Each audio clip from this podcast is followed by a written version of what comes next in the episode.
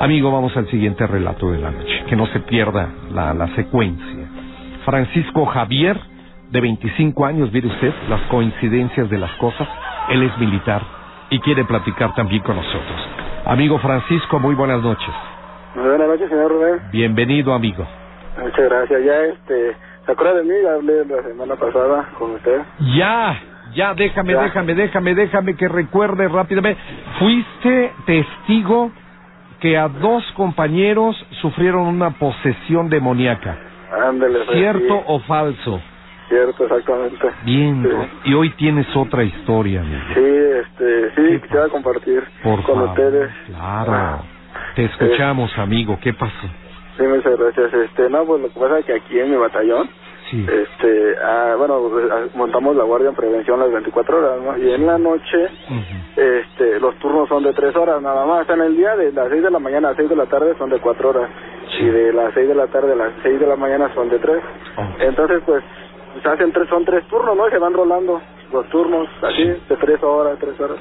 Y esa noche, este, a mí me tocó de tres de la mañana a seis de la, a seis de la mañana. Entonces, este, ahí me tocó estar en la puerta principal. Pero hay un lugar exactamente de- del batallón que se le llama la pista. Ahí se le llama el lugar donde este, un soldado ahí hace guardia. Entonces ahí este el soldado pues está armado, está con su casco, todo, ¿no? Así, con la noche pues con chamarra y está todo así bien abrigado, ¿no? Y entonces está súper oscuro ahí, o sea, no se ve nada, nada, nada, nada. O sea, usted ahorita a esta hora usted, no sé, se quiere mirar la mano y no se ve.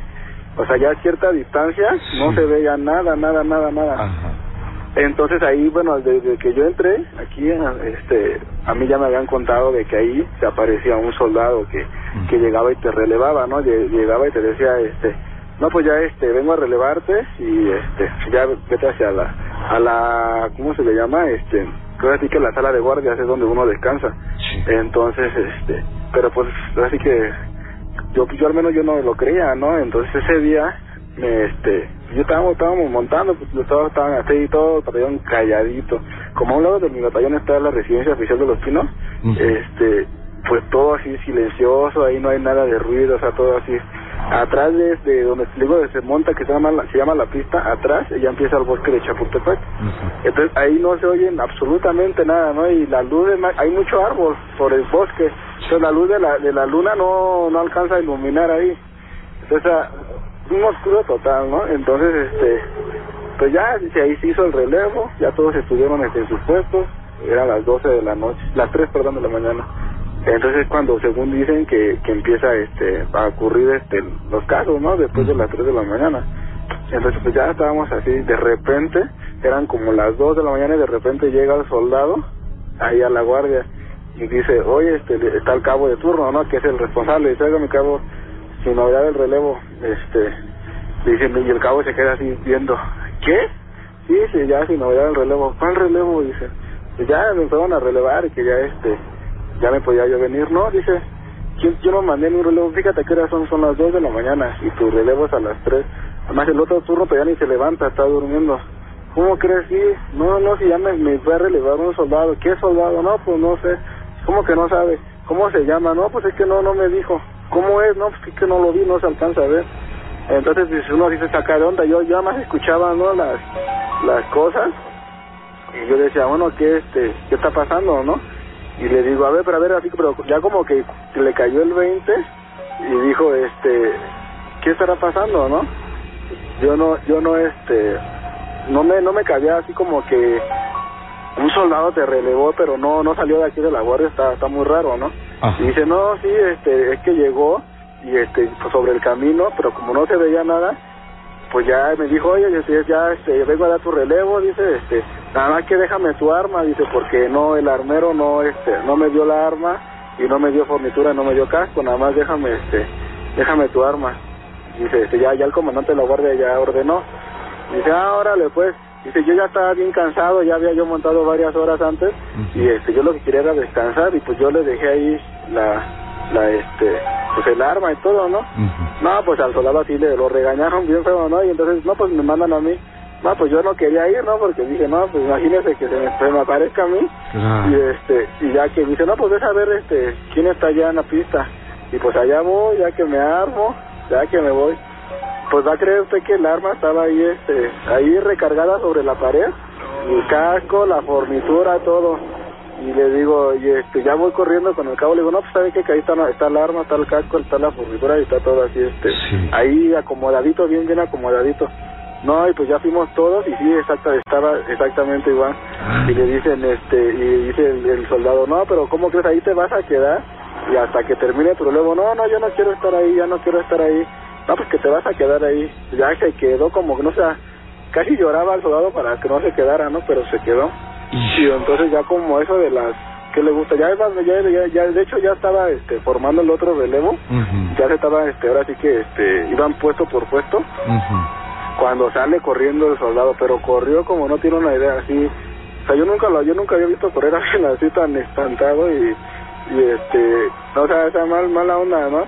Blanco, blanco, blanco, así espantadísimo. Le digo, ¿qué pasó? no, o sea, no me reconocía, me, me, así como que, este, o sea, se quería ir de ahí, ¿no?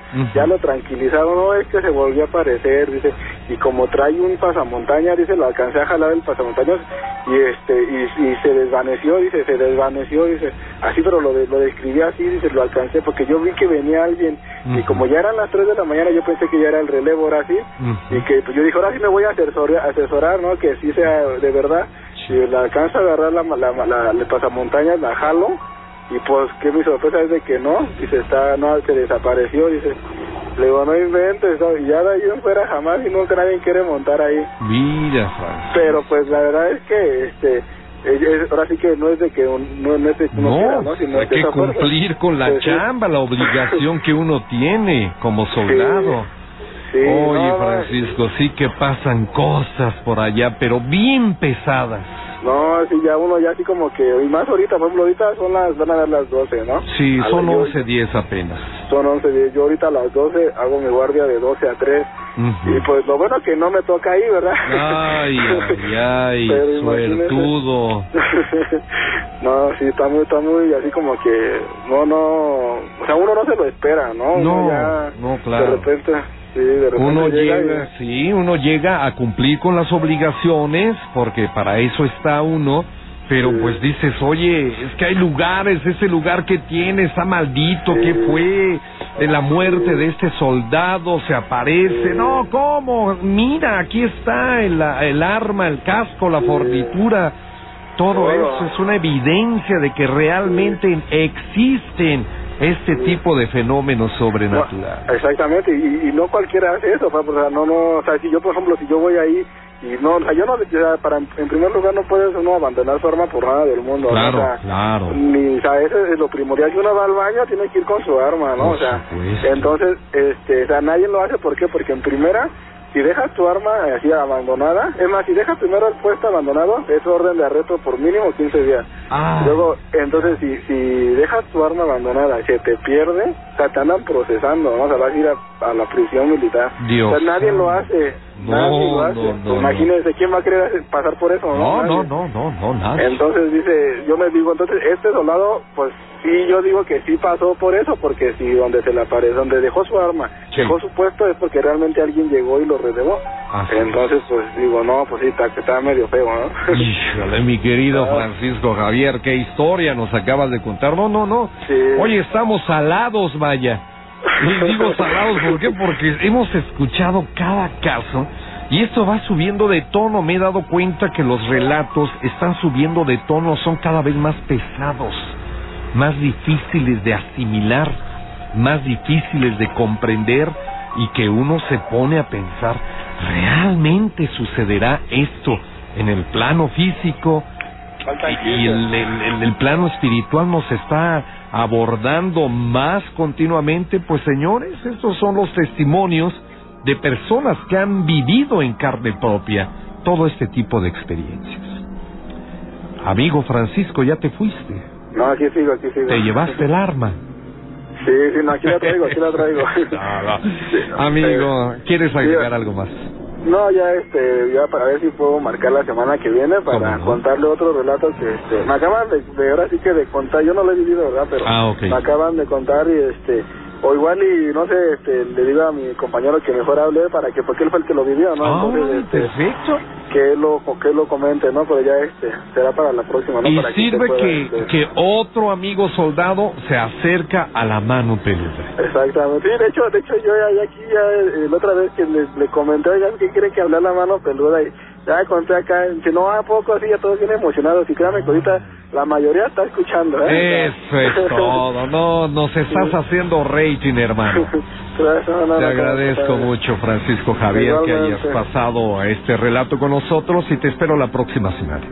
Muchísimas gracias, señor Rubén, y estamos ahí en contacto. Buenas noches, amigo. Buenas noches. Hasta luego. La mano peluda.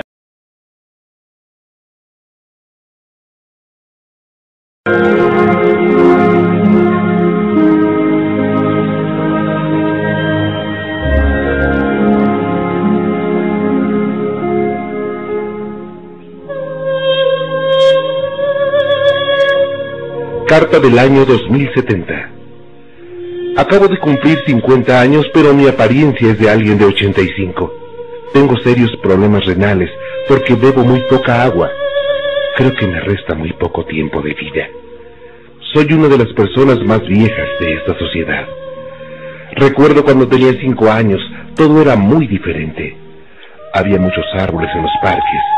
Las casas tenían bonitos jardines y yo podía disfrutar de un baño quedándome debajo de la ducha hasta por una hora. Hoy usamos toallas humedecidas en aceite mineral para limpiar nuestra piel. Antes, todas las mujeres mostraban sus bonitas cabelleras. Ahora debemos raparnos la cabeza para mantenerla limpia sin usar agua. Antes mi padre lavaba el auto con el agua que salía de una manguera. Hoy los niños no creen que el agua se desperdiciaba de esa manera. Recuerdo que había muchos anuncios que decían cuida el agua, solo que nadie les hacía caso. Pensaban que el agua jamás se podía terminar. Ahora todos los ríos, lagunas y mantos acuíferos están irreversiblemente contaminados y agotados. Inmensos desiertos constituyen el paisaje que nos rodea por todos lados. Las infecciones gastrointestinales, enfermedades de la piel y de las vías urinarias son las principales causas de muerte. La industria está paralizada y el desempleo es dramático. Las fábricas desalinizadoras son la principal fuente de empleo y te pagan con agua potable en lugar de un salario. Los asaltos por un vaso con agua son muy comunes en estas calles. La comida es 80% sintética.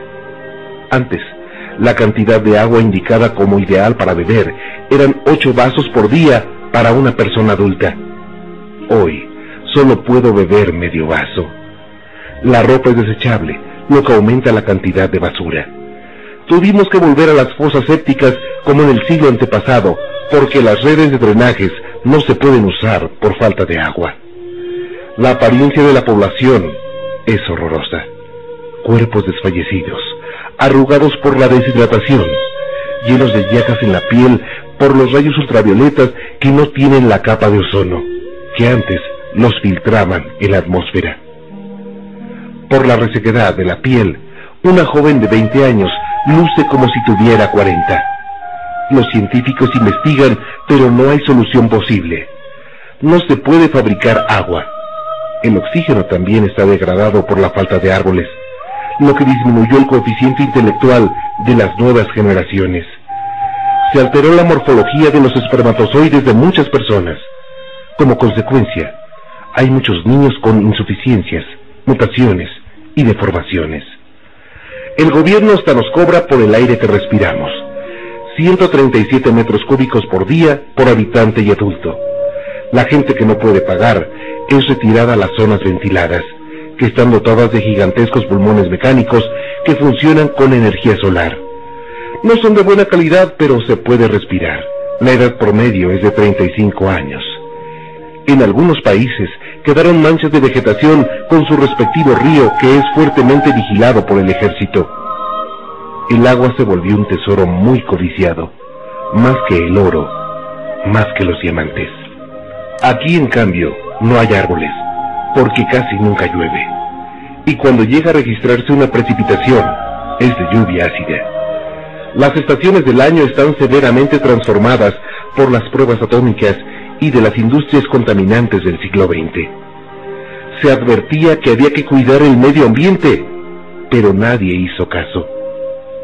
Cuando mi hija me pide que le hable de cuando era joven, describo lo bonito que eran los bosques.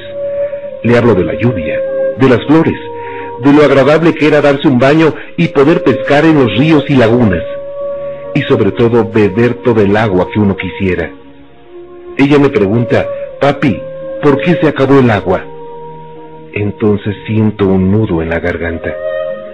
No puedo dejar de sentirme culpable porque pertenezco a la generación que terminó destruyendo el medio ambiente, o simplemente no tomamos en cuenta tantos avisos. Nuestros hijos pagan un precio muy alto. Sinceramente creo que la vida en la Tierra ya no será posible dentro de muy poco, porque la destrucción del medio ambiente llegó a un punto irreversible. ¿Cómo me gustaría volver atrás y hacer que toda la humanidad hubiera comprendido esto, cuando todavía podíamos hacer algo para salvar nuestro hogar, nuestro planeta Tierra?